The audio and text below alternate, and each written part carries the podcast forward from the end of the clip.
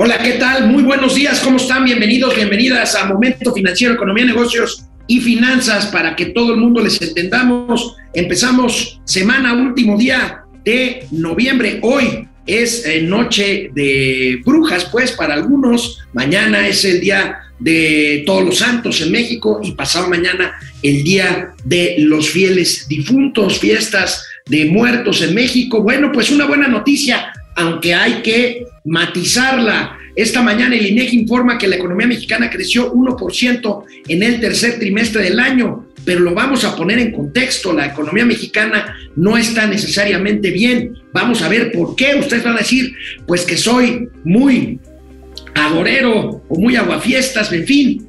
Vamos a ver, la base de comparación es muy baja y todavía estamos por debajo del nivel prepandémico.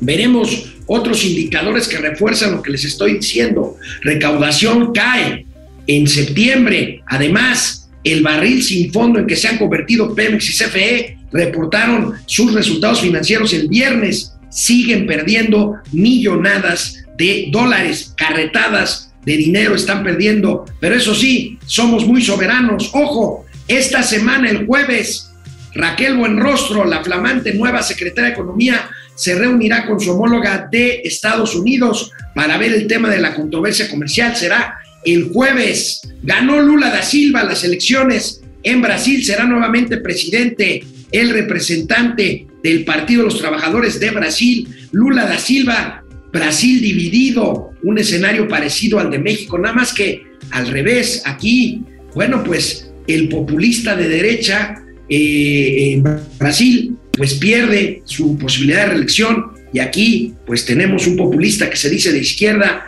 que quiere que quiere mantener por lo menos su proyecto con un candidato a modo al 2024. En fin, tendremos por supuesto los gatelazos contra vinchilazos hoy otra vez y bueno, empezamos, empezamos este último programa del mes de octubre aquí en Momento Financiero. Yo soy Alejandro Rodríguez. Comenzamos. Esto es Momento Financiero. El espacio en el que todos podemos hablar. Balanza comercial. Inflación. Evaluación. Tasas de interés. Momento Financiero. El análisis económico más claro. Objetivo y divertido de Internet. Sin tanto choro. Sí. Y como les gusta. Peladito y a la boca. ¡Órale! ¡Vamos, réjete bien! Momento Financiero. Bueno, pues aquí empezamos este programa de Momento Financiero. Una buena noticia esta mañana. El INEGI les decía reportó su estimación oportuna del PIB, del Producto Interno Bruto, al tercer trimestre de 2022. Avanza en el trimestre 1%. Vamos a ver eh, el cuadro que divulga esta mañana el INEGI, 1% de avance trimestral. Ahí lo tenemos. PIB oportuno en cuanto a compararlo con el trimestre previo es un, un 1%. Si lo vemos a nivel anual, o sea, tercer trimestre del año pasado contra tercer trimestre de este año, está el famoso 4% que se anticipó la semana que pasada y que trae vueltos locos a los, a los eh, aplaudidores de la 4T. Dicen que somos unos tontos, que ya ven que sí estamos creciendo. Bueno, a ver, a ver, vamos a ponerlo en contexto. Bueno, primero vemos las actividades primarias crecieron 1.8%, las actividades secundarias lo hicieron 0.9% en el trimestre, las terciarias, comercio y servicio 1.2%, anualizadas hasta 4.3%. Y bueno, pues esto, esto hay que ponerlo en contexto, porque insisto, se han soltado muchos comentarios en torno a que estamos creciendo una barbaridad, que somos una economía maravillosa, que somos ejemplo mundial. Ya saben, los economistas de la 4T, como siempre, soltando las campanas al vuelo, pero como siempre, como siempre, hay que contextualizar, hay que contextualizar primero. Hay que contextualizar primero viendo el comportamiento, el comportamiento de este indicador del PIB. Aquí lo tenemos, vemos la caída brutal de 2020, luego el rebote al inicio de 2021, pero ahí vino para abajo otra vez la famosa palomita, más bien la guajolota que decía Mauricio, que es una W, se cayó la economía y luego está tratando de recuperarse y ese crecimiento anualizado 4.2% se explica por una base de comparación pues muy baja con respecto al año pasado, que estábamos en plena pues recesión eh, post-pandémica, bueno, pandémica, pero apenas con el efecto de rebote. Esto, ¿Esto qué quiere decir? A ver, vamos a ver. Esto, esto, esto qué quiere decir? Es que de veras que se dicen cada cosa, o sea, como que cada quien celebra o critica lo que puede.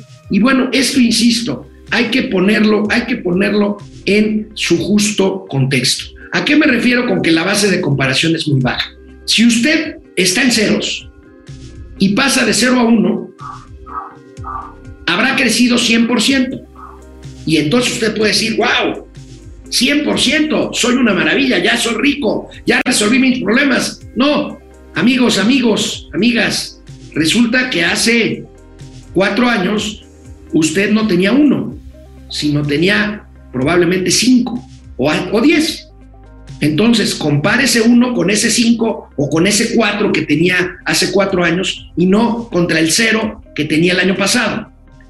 A ver si soy claro. O sea, eso, eso me refiero con la base de comparación. Pero bueno, yo no estoy descubriendo el hilo negro, yo siempre reviso material, lo platico con mis editores, lo platico con Mauricio, checo a otros economistas. Entonces, permítanme citar al economista Gaby Siller de Banco Base, siempre oportuna Gaby, y aquí vamos a ver lo que publica esta mañana que tiene que ver con lo que les estoy diciendo. Voy a citar a otro economista también en Twitter. Fíjense, el crecimiento del tercer trimestre, a pesar de ser bueno, no fue suficiente para que la economía mexicana termine de recuperarse de la crisis de la pandemia, pues al tercer trimestre el PIB se encuentra, fíjense, 0.48%, o sea, medio punto porcentual por debajo del 2019, antes de la pandemia. Vamos a ver el siguiente tweet. Además, es importante recordar que el deterioro de la actividad económica comenzó desde mediados de 2018, ya lo hemos dicho, con la cancelación del aeropuerto de Texcoco en octubre y en 2019 la economía se contrajo casi 0.2%. De este modo, el rezago de la economía mexicana respecto al PIB de 2018 es de 0.66%. Volvemos a lo mismo, contexto, 4% de crecimiento anual que todo el mundo está diciendo, ya ven, malditos, derechosos, antichairos. No, no, no, no, no. A ver, esto tiene que ponerse en contexto y para eso permítame otra forma de verlo. Lo que les decía, la baja base de comparación. Bueno, primero, siguiendo con Gaby Siller, la argumentación de Gaby Siller, y con la cual yo estoy de acuerdo y ya lo hemos comentado aquí, es que la economía mexicana está bajo un severo riesgo por inflación, por este, que las tasas de interés por esta misma razón no van a bajar pronto, por la inminente recesión a pesar de la recuperación en Estados Unidos, este, y porque estos, eh, estos índices de recuperación tienen que ver con productos manufactureros, o sea, con avance de la industria manufacturera que está exportando productos que quedaron inconclusos, hagan de cuenta, una serie de automóviles, una línea de producción de automóviles, que por la crisis y por la falta de abastecimiento de autopartes, quedó inconclusa antes de la pandemia y ahí se quedó esa línea de producción inconclusa. Ahora, en la recuperación post-pandémica, pues se termina esa línea de producción y se exportan esos automóviles, lo cual no quiere decir que sean exportaciones nuevas. Bueno, sí son exportaciones nuevas, pero se refieren a procesos, a conclusión de procesos que ya habían iniciado. No se trata y volvemos a lo mismo, aquí la comparación sobre base cero, pues el crecimiento es mucho mayor. Pero bueno, hablamos de una recuperación lenta, nos dice el economista Eugenio Sánchez, más que de una expansión económica, que es lo que están presumiendo todos, 4% crecimos, es una recuperación lenta. Y para verlo mejor, vamos a ver este hilo tan interesante de Eugenio Sánchez, que hace comparación con el comportamiento económico de otras economías. Entonces, vamos viéndolo. A ver, muchos van a celebrar, como ya se los dije, el dato del crecimiento económico de hoy, 4.3% interanual. Pero la realidad es que la tasa luce alta porque parte de una base muy maja. Lo que les decía, no es expansión, sino recuperación lenta. Y aquí vemos la comparación con otras economías del mundo. México es la economía que más lento se ha recuperado después del COVID es de las que más cayó, pero y además de las que más lento se recuperó. Y aquí vemos el caso de México hasta abajo a la derecha, fíjense cómo está todavía muy por debajo de esa línea punteada roja que en todos los casos es la, la proyección o la, más bien la, el, el sentido, la tendencia que traía el, crecimiento antes de la pandemia. Y fíjense cómo en el caso de Brasil ya está a punto de llegar a esa línea punteada. En el caso de Colombia ya la rebasó, en el caso de Chile también. En el caso de Canadá está todavía por debajo, pero un poco mejor que la nuestra. Y bueno, sigamos con los twitters de este, este querido tuitero Eugenio Sánchez. Comparemos con países de la región. México es la única economía que dejó de crecer en el 2019 o sea, antes de la pandemia.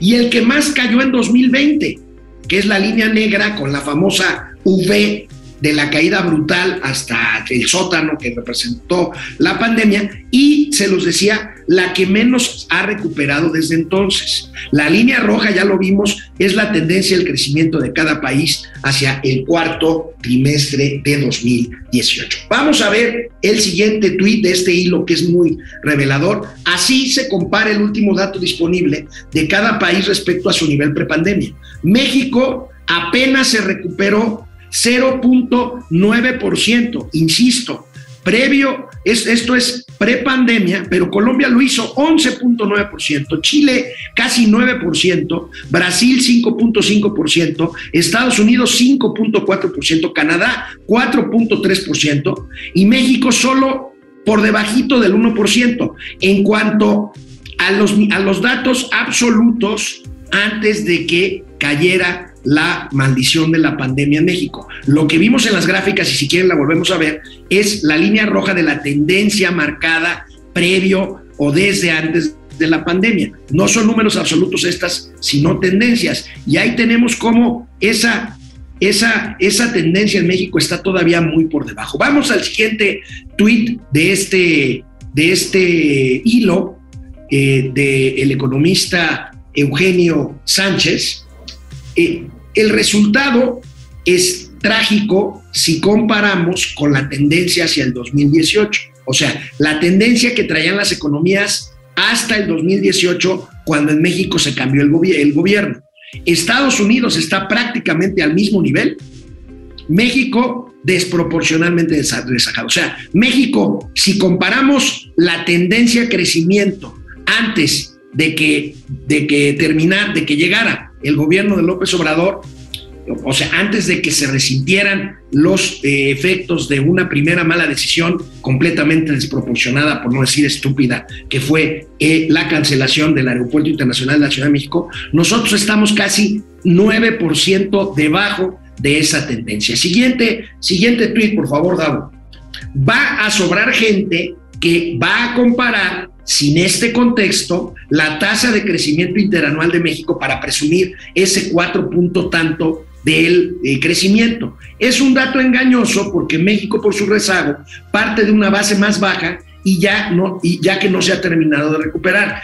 Es lo que les estoy diciendo. Hay que ver, desgraciadamente, las cosas en contexto, texto y contexto. La siguiente, por favor, Davo.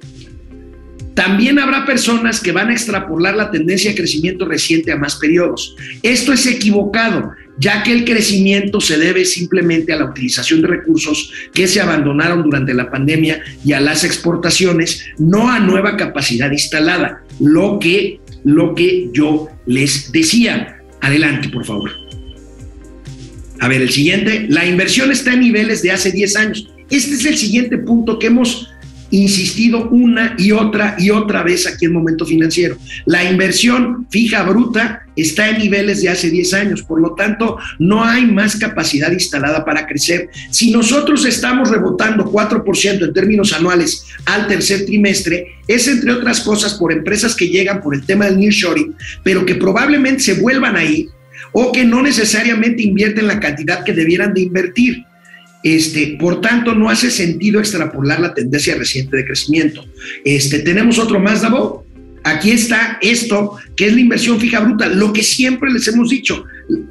La, la inversión fija bruta, que está por debajo, o sea, está en niveles de 2011, 2012, y esto es una eh, verdad absoluta que explica que México no esté donde debiera de estar, aunque ahorita, perdónenme, pero los chairos celebren esto. Ahora, tenemos otra, otra, otro análisis. El caso es que este, tenemos aquí, este, mi, mi querido Dado, otros tweets de Gaby Siller más recientes que subí apenas hace un momento. Fíjense, el alto crecimiento del tercer trimestre se debe a, uno, efecto matemático de baja base de comparación, lo cual ya les dije.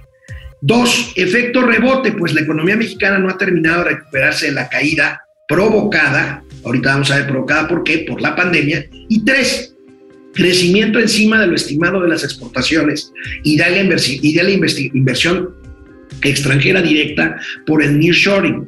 Aquí estamos hablando de que ha llegado, de que ha llegado eh, inversión, no necesariamente en niveles que, debe, que estábamos esperando, pero tenemos por otro lado ya tres años seguidos de salida de inversiones, eh, de fuga de capitales en materia de inversiones financieras. Entonces, bueno, aquí tenemos esto, perdonen, no es que uno se haga fiestas, es el contexto en el que nos encontramos. Ahora, el caso es que el gobierno lo celebra y hace bien.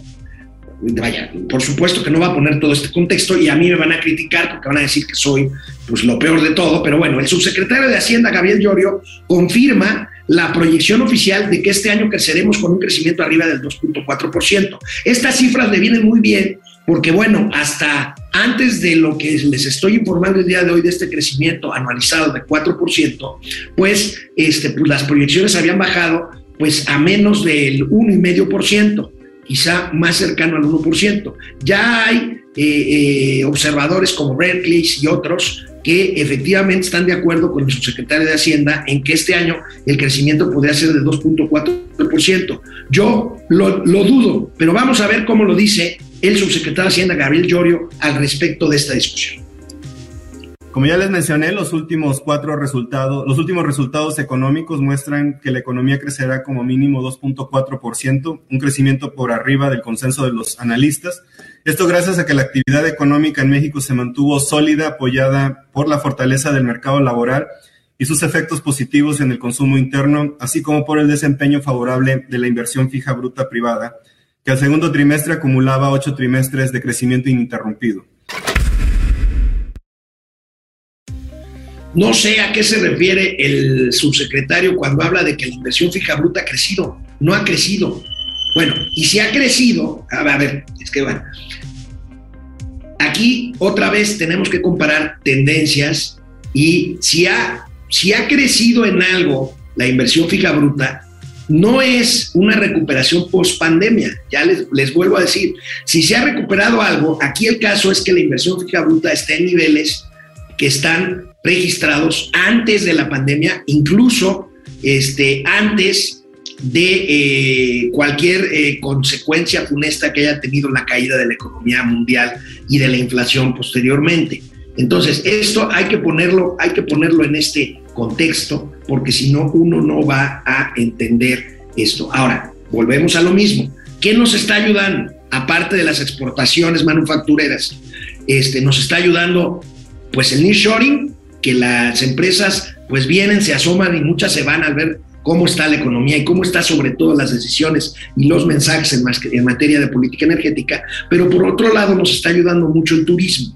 Aquí tenemos una nota de hoy del economista en la que justamente se destaca que el PIB relacionado con la industria turística sí superó ya el nivel prepandemia en el segundo trimestre de este 2022. O sea, el turismo nos está ayudando muchísimo, crece 5% en el segundo trimestre, el indicador se expande 0.2% con relación al trimestre previo, este, hay buena captación de divisas turísticas y bueno, pues tenemos pues eh, como lo que pasó ayer, el, el Gran Premio, que tuvo una buena recepción, una buena asistencia, muchos turistas, en fin. Esto es lo que nos está ayudando, pero hay que ver la película completa.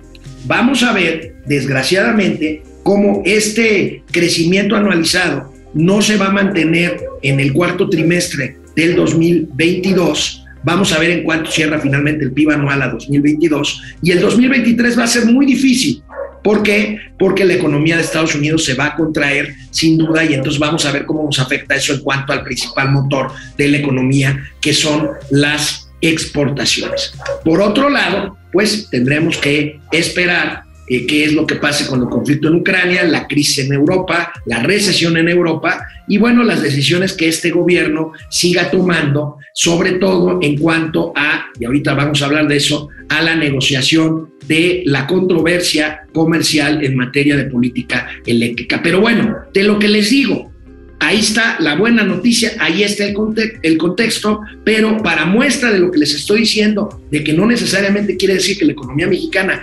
esté eh, pues realmente en boga como lo quieren ver algunos, pues aquí retomamos nuestra preocupación por encaminarnos hacia una crisis de finanzas públicas y una crisis fiscal. El dinero ya se acabó y para muestra los ingresos tributarios caen al mes de septiembre. El viernes la Secretaría de Hacienda presentó los resultados de finanzas públicas al tercer trimestre justamente del año 2022 y pues eh, tenemos justamente la caída en los ingresos tributarios, o sea, se está acabando el margen y las finanzas públicas tienen que aumentar el déficit, o sea, endeudarnos para poder compensar que se gaste más de lo que se ingresa. Y entonces aquí están los resultados que el propio secretario, subsecretario de Hacienda, Gabriel Llorio, presentó el pasado viernes. Así lo reporta hoy el periódico El eh, Economista. Caen ingresos en enero-septiembre 0.5%. ¿Por qué? Por el estímulo fiscal que se le está aplicando a las gasolinas. Recaudación ha disminuido 106.490 millones de pesos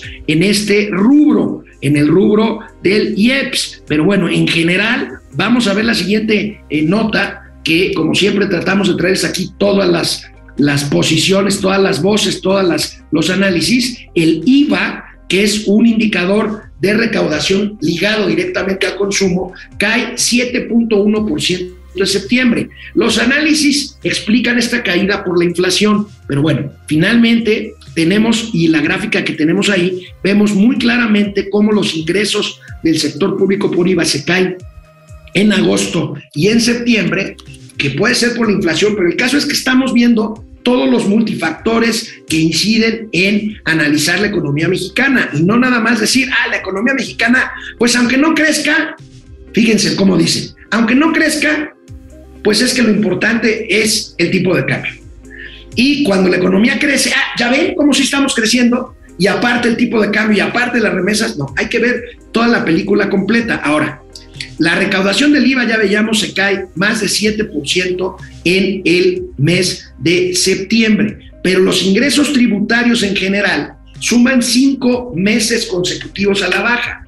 Esto es lo que reporta el viernes la Secretaría de Hacienda. Aquí tenemos la siguiente eh, gráfica de apoyo. Aquí tenemos pues los, los impuestos a la importación eh, crecen 17% a septiembre, los otros impuestos, que no son los principales, 28%, pero el impuesto a la renta crece 12% como parte de las acciones de recaudación pues muy agresivas del SAT, pero aquí vemos la caída del 7% en el IVA, la caída de 10.9% en impuesto por exploración y explotación de hidrocarburos y la brutal caída de 52% en el IEPS, explicada pues porque se deja de cobrar el IEPS para que no suba el precio de la gasolina, que esto es lo que insiste el subsecretario Llorio, que una y otra vez, y el viernes no fue la excepción, explica lo que hubiera pasado este, que con eso justifican esta caída en los ingresos, lo que según Hacienda hubiera pasado si no se hubiera tomado la decisión de dejar de cobrar el IEPS a las gasolinas y con esto, pues, eh,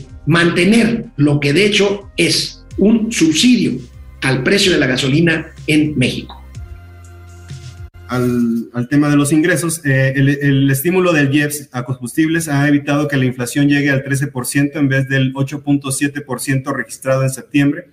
Adicionalmente, en la Secretaría de Hacienda estimamos que sin este apoyo, la tasa de interés rondaría el 12% en lugar del 9.25% observado y el salario real promedio de los trabajadores habría perdido en promedio mil pesos al mes. Yo sigo pensando que el hubiera no existe porque bueno, pues como dicen, si mi abuelita tuviera ruedas y pedales, pues hubiera sido bicicleta. Pero bueno, aquí yo creo que la economía se debe basar más en análisis, en buenas decisiones y en expectativas que en lo que hubiera pasado si no hubiera sido tal o cual eh, decisión, como en este caso, subsidiar el precio el precio de las gasolinas. Y hay otro elemento en el que nos basamos aquí en Momento Financiero, pues para no ser tan optimistas a la hora de presentar un balance de la economía. Y es muy soberanos, muy soberanos en la electricidad, muy soberanos en petróleo, pero CFE, Comisión Federal de Electricidad y Pemex son un desastre, un barril sin fondo. Desde el fin de semana se destacó en los periódicos que tanto Pemex como la Comisión Federal de Electricidad perdieron otra vez, otra vez pierden dinero. Pemex había ganado en los dos últimos reportes, pero pues relacionado más con los precios de las gasolinas, cosa que se pues eh, eh, quedó eh, completamente rebasada por el suicidio a la gasolina, pero bueno, aquí vemos, a pesar de que en Estados Unidos las petroleras están en boom, pues en México Pemex pierde la cantidad de 52.033 millones de pesos en el tercer trimestre del año, equivalentes a 2.500 millones de dólares. O sea, 50 mil millones de pesos tercer trimestre en números redondos Pemex y otros 50 mil millones de pesos trimestralmente también este, eh, la Comisión Federal de Electricidad. Eso sí, muy, muy, muy soberanos en energía, pero bueno, veamos en específico los resultados desastrosos y bien soberanos de la electricidad. Primero Pemex. Aquí tenemos Pemex, aquí está. Pues miren, la línea verde son las ventas. Las ventas crecen, bueno, las ventas crecen, pero el resultado neto, que es ya incluyendo pago de compromisos, deuda y todo, pues crecen, eh, más bien, eh, las, eh, el resultado neto es de pérdidas de 52 mil millones. Ahí tenemos pues las pérdidas que no han dejado de suceder, con excepción de algún, periodo, algún momento en el 2020, no se han dejado de registrar pérdidas de este barril sin fondo, que además es un sinsentido porque México ha estado transfiriendo de recursos fiscales a aminorar la deuda de Pemex, que también fue pues presumido por la 4T que la supuesta baja en la deuda de Pemex, pero bueno, se pasan recursos frescos a Pemex. Pemex supuestamente paga impuestos, pero estos impuestos pues, se regresan vía estas transferencias que de cualquier forma no hacen nada por evitar este barril sin fondo. Este es eh, Petróleos Mexicanos. en cuanto al desastre de la Comisión Federal de Electricidad, veamos los números. Aquí tenemos los números, 50.671 para ser exactos, 50.671 millones de pesos de pérdida neta ante eh, el trimestre anterior, resultados en tercer trimestre. Fíjense, se triplica la pérdida de la Comisión Federal de Electricidad. La empresa enfrenta un mayor gasto en combustibles por el alza de precios debido al conflicto de Rusia. Bueno, serán peras o son manzanas la energía en México era ya un ejemplo mundial antes de que este gobierno echara para atrás la reforma eléctrica, se estaba produciendo electricidad más barata, éramos ejemplo en energía eólica y energía solar. Y bueno, para atrás los filters, como dicen, tenemos otros datos de la pérdida de la Comisión Federal de Electricidad y del impresentable Manuel Bartlett, ahí está la pérdida, 30% aumentaron los costos de operación a tasa anual Costos de operación 185.500 millones de pesos en números redondos y CFE triplica mermas al tercer trimestre. Pues ahí están los números, una primera parte llena de números en, este, en esta edición de lunes de Momento Financiero. De regreso vamos a hablar de comercio y de Raquel Buen Rostro. Este, eh, perdón, ¿me decías? Algo me decía. Bueno, que se espanten con los números porque es Halloween, ya me están aquí eh, sugiriendo, no, sugiriendo, no, instruyendo lo que yo les diga a ustedes para no decir barbaridades. Vámonos, vámonos, es hora de ir al primer corte de los comentarios del momento financiero. Regresamos. Bueno, pues vámonos a leer sus amables comentarios. José Manuel González Ochoa, gracias, saludos a los muertos vivientes de las finanzas. Bueno, mañana les recuerdo, mañana les tendré aquí en Momento Financiero las tradicionales calaveritas las rimas, las rimas de muertos sobre pues los personajes de la política nacional y de las finanzas nacionales. Doctora Mauri Serrano, ¿alguien sabe dónde pueden mandar, se pueden mandar las calaveras? O sea, ¿nos quieres mandar calaveras? Este, mándamelas a Mauri ahorita. Ahorita les pido que, me, que te manden mi correo electrónico, mándamelas por DM, por, por mensaje directo, por favor. Auditoría punto Guadalajara, saluditos, estrenando horario, a ver si al tío no se lo llevaron al Torito después de haber dejado lo que quedaba en la quincena en el table. Luis Alberto Castro, Happy Halloween Day, a Frankenstein la bruja majuja de las finanzas, ¿no será mafufa? Pero bueno, Sergio Arispe, Alex, una pregunta, ¿cómo queda la deuda ahora contra el PIB en porcentaje? Está en números redondos en 50% del PIB, Sergio. Más, 49 punto algo, más o menos. Ahora bien, este gobierno presume y hace bien en que es un porcentaje de deuda manejable. Eso es cierto, ya les hemos dicho, hay países como Estados Unidos con deuda del 100% del PIB o Japón con 300% de su deuda en PIB. Aquí la diferencia es nuestra situación fiscal. Estados Unidos y Japón recaudan una barbaridad de dinero y además de que Estados Unidos genera pues dólares, es la reserva mundial, imprime los dólares, nosotros ni una ni otra cosa. Esa es, esa es la diferencia. Y además hay un asunto de forma. Este gobierno todavía ahorita miente diciendo que la deuda no crecería y que no contratarían la deuda, lo cual es una verdadera y descarada mentira. Fidel Reyes Morales, buenos días, Max Verstappen y Checo Pérez de las Fifinanzas. Muy bien, Francisco García, tendremos gatelazos de la Fórmula 1. Francisco García, buen día. El crecimiento de 1% está muy lejos del famoso 6% prometido en campaña. Paco, esa es otra cosa. O sea, ahorita están presumiendo ese 4%, que no tiene nada que ver con que ya sea una cosa eh, para presumirse. Y otra cosa es que aún ese 4% está muy por debajo del prometido 6%. Fidel Reyes Morales, aquí es donde agradecemos a James Bond 007, el tradicional desfile del Día de Muertos. Bueno, ¿se acuerdan de esa película? ¿Cómo se llamaba? Spectre, ¿no? Espectro. O este, esa película de hace Spectrum, Spectrum, que, que, que hizo famoso el Día de Muertos, ya lo era, pero quienes no lo conocieran en el mundo, muchos lo conocieron por esa película, el desfile de calaveritas eh, en la Ciudad de México. Oscar Márquez, nuestros Freddy y Jason de las finanzas, está bien, pesadilla en la calle del infierno, y Jason es de Halloween, ¿no? Este, Ve- Vegeta Iracundo, comp- comparan la economía con 2020, cualquier cifra será positiva. Es correcto, Vegete. Jacob Frías, buenos días al querido David Edge, runner de este Cyberpunk finan- financiero. Teo Rangel, el mecenas de Momento Financiero, 50 pesos. Muchísimas gracias. Ya estoy chocheando. Yo también ya estoy chocheando, señor presidente. Byte Hunter, buenos días, los andaba buscando hace una hora, se me olvidó que el de ustedes están en el horario de Dios. Sí, ahorita van a ver un gatelazo de molécula horrible, pero bueno. José Fernando Pedraza Zúñiga, estos aplaudidores necesitan crecer al 4% anual durante el resto del sexenio para recuperar el tamaño de economía que teníamos antes del 2018. BG, hasta que al fin se, me hicieron caso que esto no es crecimiento, sino recuperación. Gracias, BG. Andrés Aguilar, tío Alex, ¿ya leíste El Rey de Cash? Ya, ya lo leí, ya lo leí.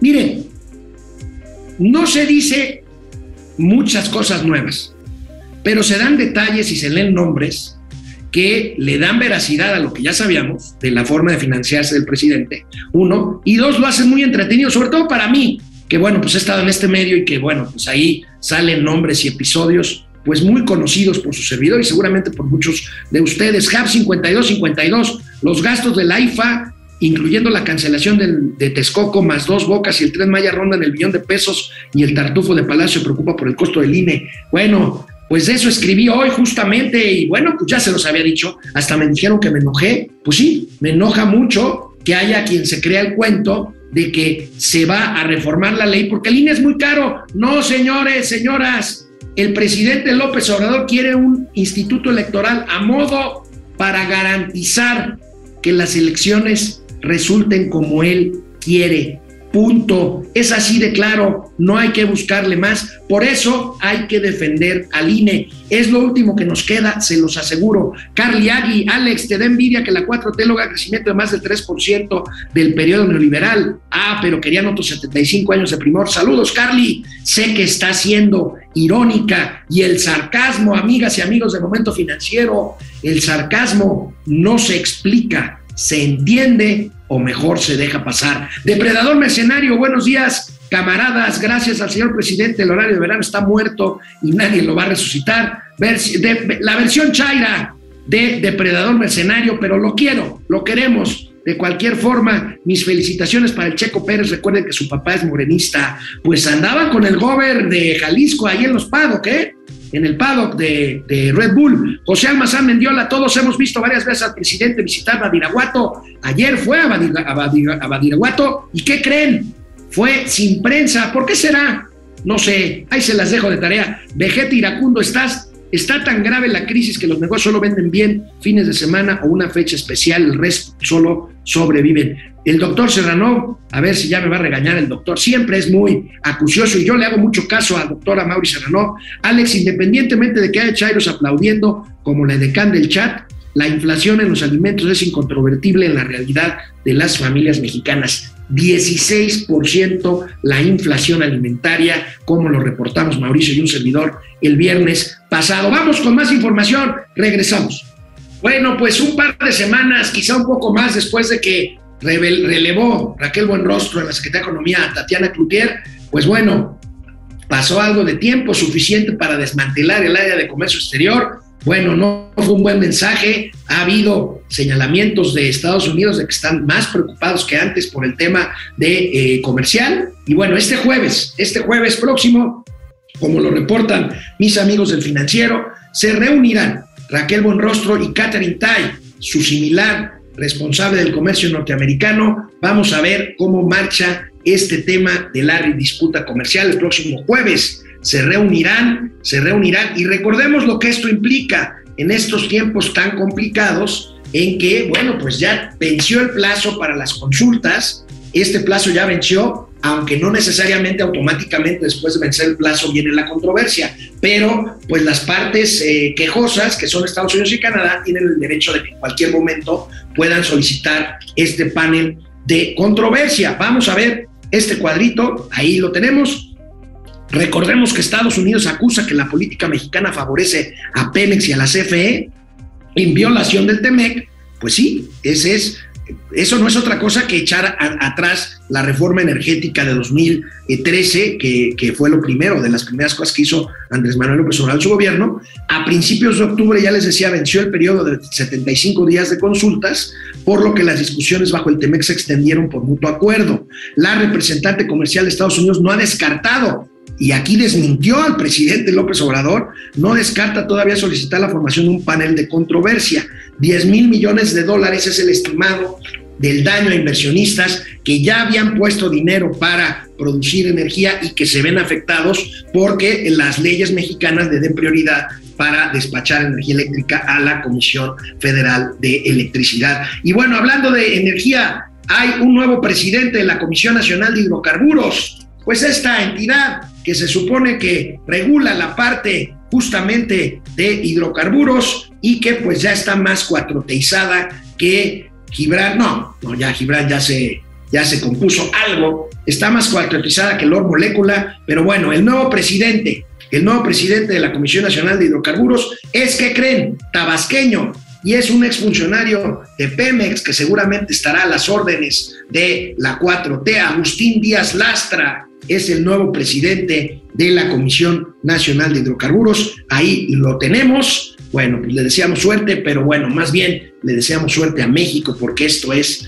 una verdadera locura de cooptación de organismos autónomos. La, CND, la CNH, la Comisión Nacional de Hidrocarburos, es uno de los dos órganos coordinados en materia energética y bueno, será el segundo presidente de la Comisión, Díaz Lastra, luego de la renuncia de Rogelio Hernández el pasado 31 de agosto. Bueno, pues ahí tenemos pues estos alicaídos organismos autónomos. ¿Vieron? ¿Vieron lo que tuiteó ayer domingo la Comisión Nacional de Derechos Humanos? Esta que no ha dicho absolutamente nada en cuatro años a cargo de Rosario Piedra, más que hacerlo al presidente. ¿Qué creen? ¿Una recomendación por los muertos? No. ¿Por las cabezas humanas? No. ¿Por, los, por las mujeres violadas? No porque el INE debe de cambiar. La Comisión Nacional de Derechos Humanos, esta que no saca un perro a miar, se pronuncia a favor de la reforma electoral del presidente, que lo único que busca es desaparecer al INE tal y como lo conocemos. Así, así las cosas con las comisiones autónomas. Y bueno, pues aquí producto de las labores de inteligencia del momento financiero, bueno, pues resulta, a ver, si hay una figura que tiene que ver con la palabra confianza, es un notario. Conflicto en el notariado mexicano, amigos y amigas del momento financiero, el prestigio de los notarios en México está en entredicho. Fíjense, estos licenciados que dan fe pública de actos legales, bueno, están en entredicho porque Guadalupe Díaz Carranza, una notaria que llegó a ser notaria por influencia de su papá, no abandona la intención de ocupar la presidencia del Colegio Nacional de Notariado Mexicano. Está por definirse la presidencia del Colegio Nacional de Notariado Mexicano.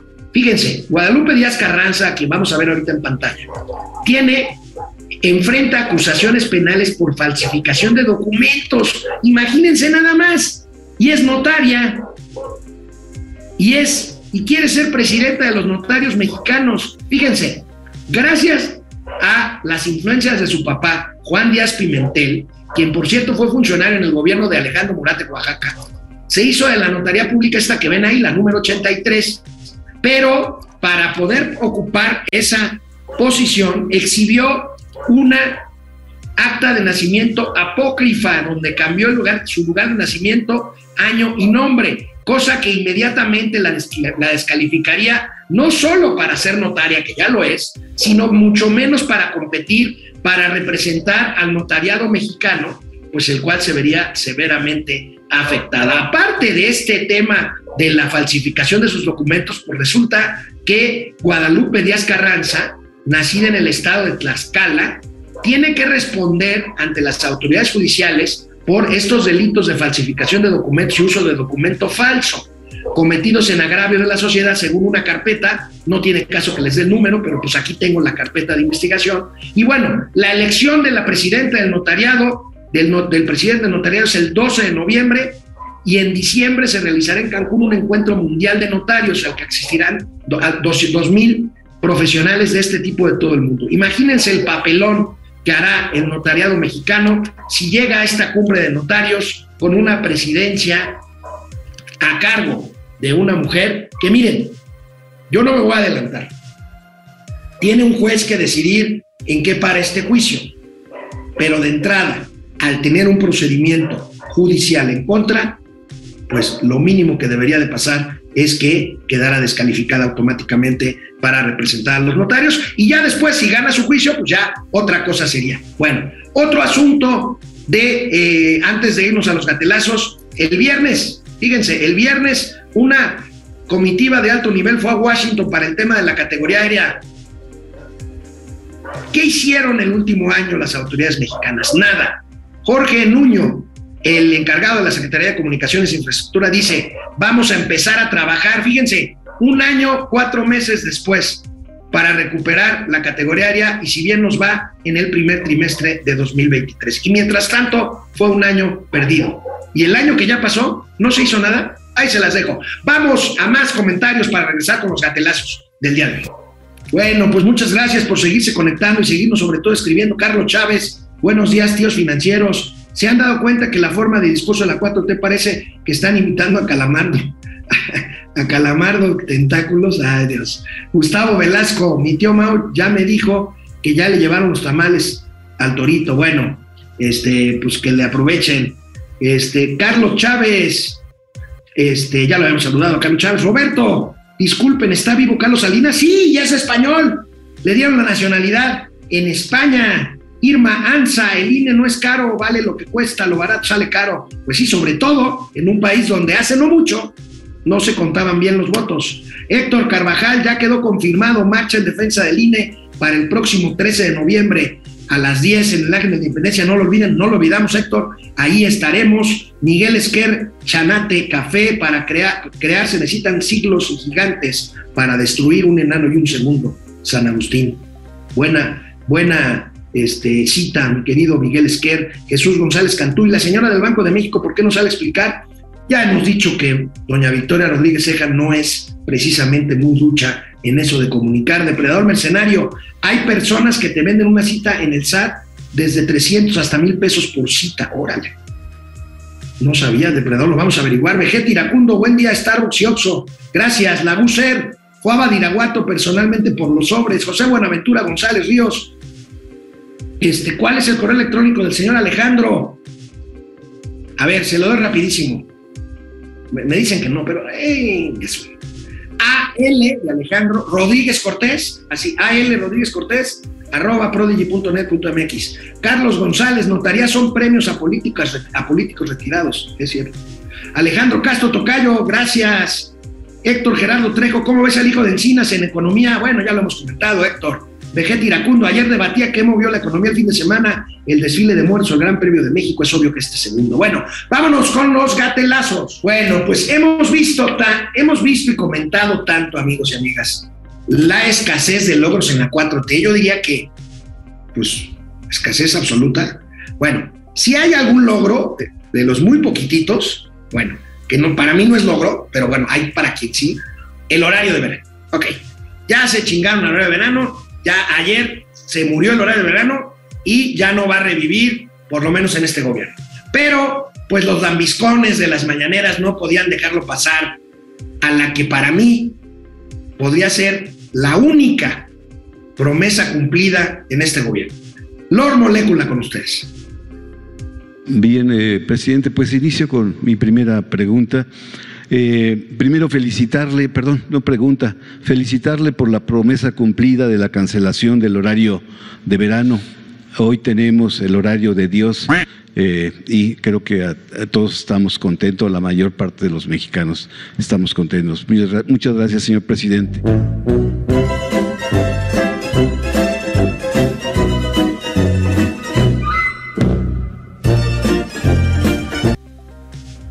¿Se fijan que hasta para lambisconear Lord Molécula tiene que leer su guion? Carajo. Bueno, está bien. Porque, a ver, otra vez, lo que prometen, nomás no lo cumplen. No crecimiento económico, no medicinas, no salud como Dinamarca, no muertos, paz, en fin, abrazos, no balazos. Bueno, aquí dos ejemplos de que lo que promete la 4T nomás no lo cumple. Aquí, primero, un gatelazo el fin de semana en la gira presidencial del secretario de Salud, Jorge Alcocer. Vean nada más esto. Y el proceso de federalización también propugna por reorganizar y llamar al decir reorganizar es compromiso de todos, co corresponsabilidad en la salud de para garantizar el acceso efectivo a los servicios médicos a través de la consolidación del nuevo modelo de atención. Este es un, un nuevo modelo de atención no visto en ninguna parte del mundo, es hecho en México para los mexicanos.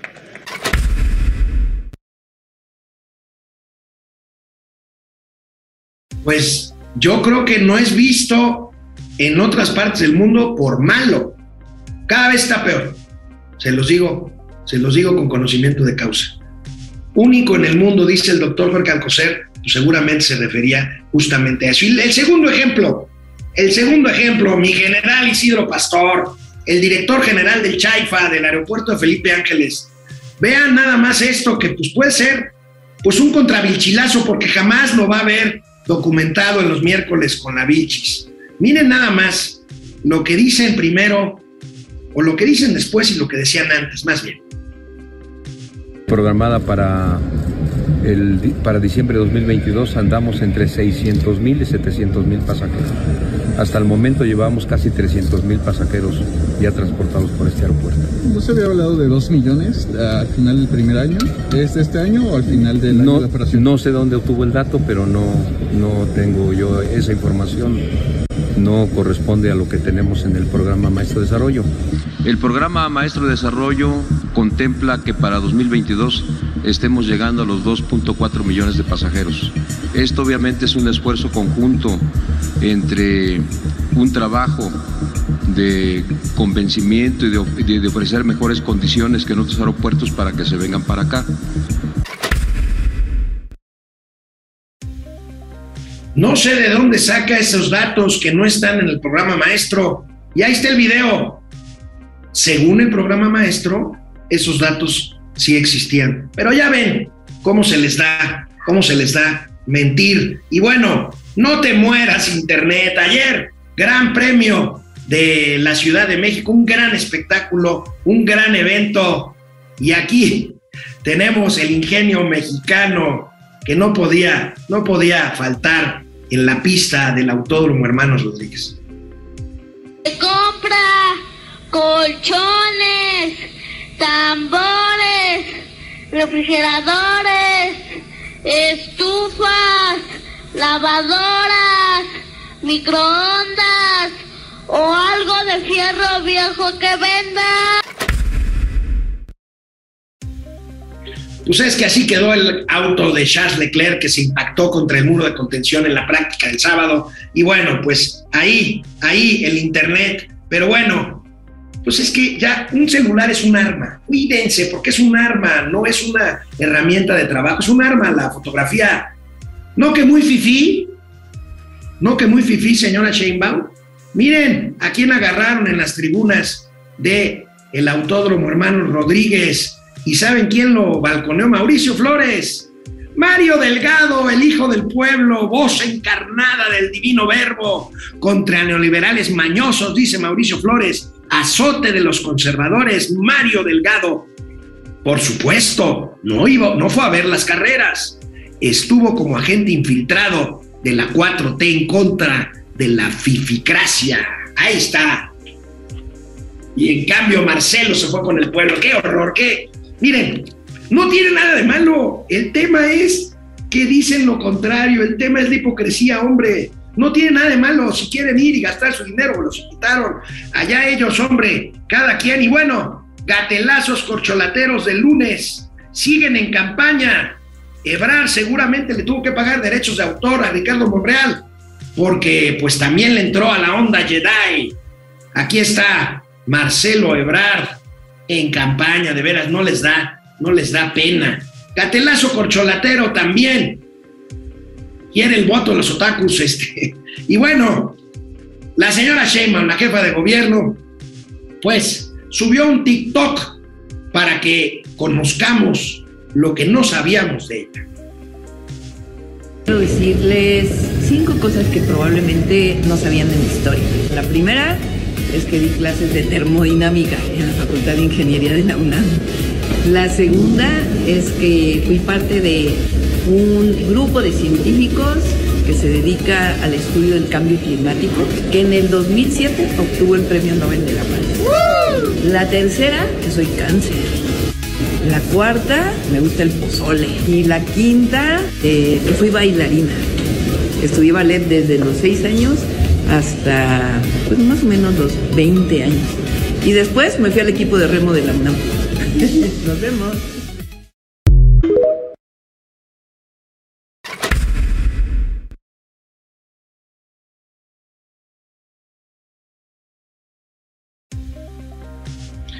¿A qué horas gobernarán las corcholatas? ¿A qué horas el secretario de Gobernación procurará la estabilidad política de este país? ¿A qué horas Marcelo Ebrard atenderá los múltiples asuntos de política exterior mexicana? ¿A qué horas la doctora Sheinbaum gobernará esta complicadísima Ciudad de México? No lo sé, pero ahí tienen sus campañas. Es lunes de revisar el trabajo del gran Champ, Ahora sí, ¿qué es lo que me quería enseñar? Mira, Ah, caray, ¿qué es esto? es una vergüenza, es de pena ajena. Los del norte dicen que pues no sabemos trabajar, pues lo que no saben es que nosotros somos mucho más inteligentes que ellos y que No, qué manera tan rápida de perder todos los votos del norte, ¿eh? ¿Cómo van a ganar estos? No, se antoja difícil. Claudia no tiene su carisma, Chelito no tiene su popularidad y Adán, pues no me Pues da no mucha me da confianza. mucha confianza. ¿No tienes un plano? No, la verdad que no. Si tan solo les pudiera pasar tantito de su carisma, de su popularidad y de su confianza, otro gallo cantaría. Fíjate ahí donde planteas lo importante de tu, tu planteamiento para... ¿Qué planteamiento? Eso de fabricar a alguien. No, pero yo nunca dije nada de fabricar a nadie. ¿Me acompaña? ¿A dónde? Es secreto.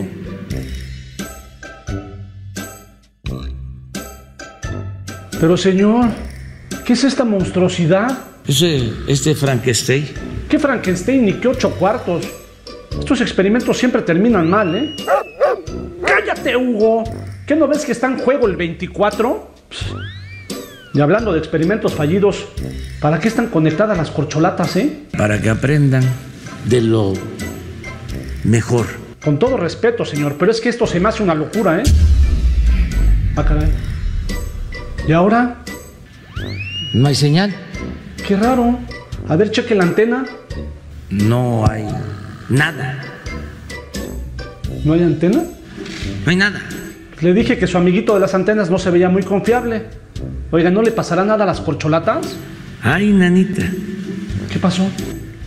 Se echaron a perder. ¿Más?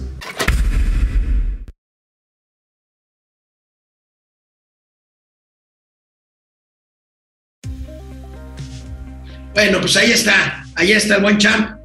Llego al final de esta primera emisión semanal de Momento Financiero. Nos vemos mañana. Que tengan, si celebran hoy la noche de brujas, el Halloween, feliz, feliz Halloween. Mañana, feliz Día de Todos los Santos. Mañana martes, Día de Todos los Santos. La tradición popular dice que es el día que recordamos a los difuntos pequeños, a los muertos chiquitos. Y pasado mañana, miércoles, el Día de los Fieles Difuntos.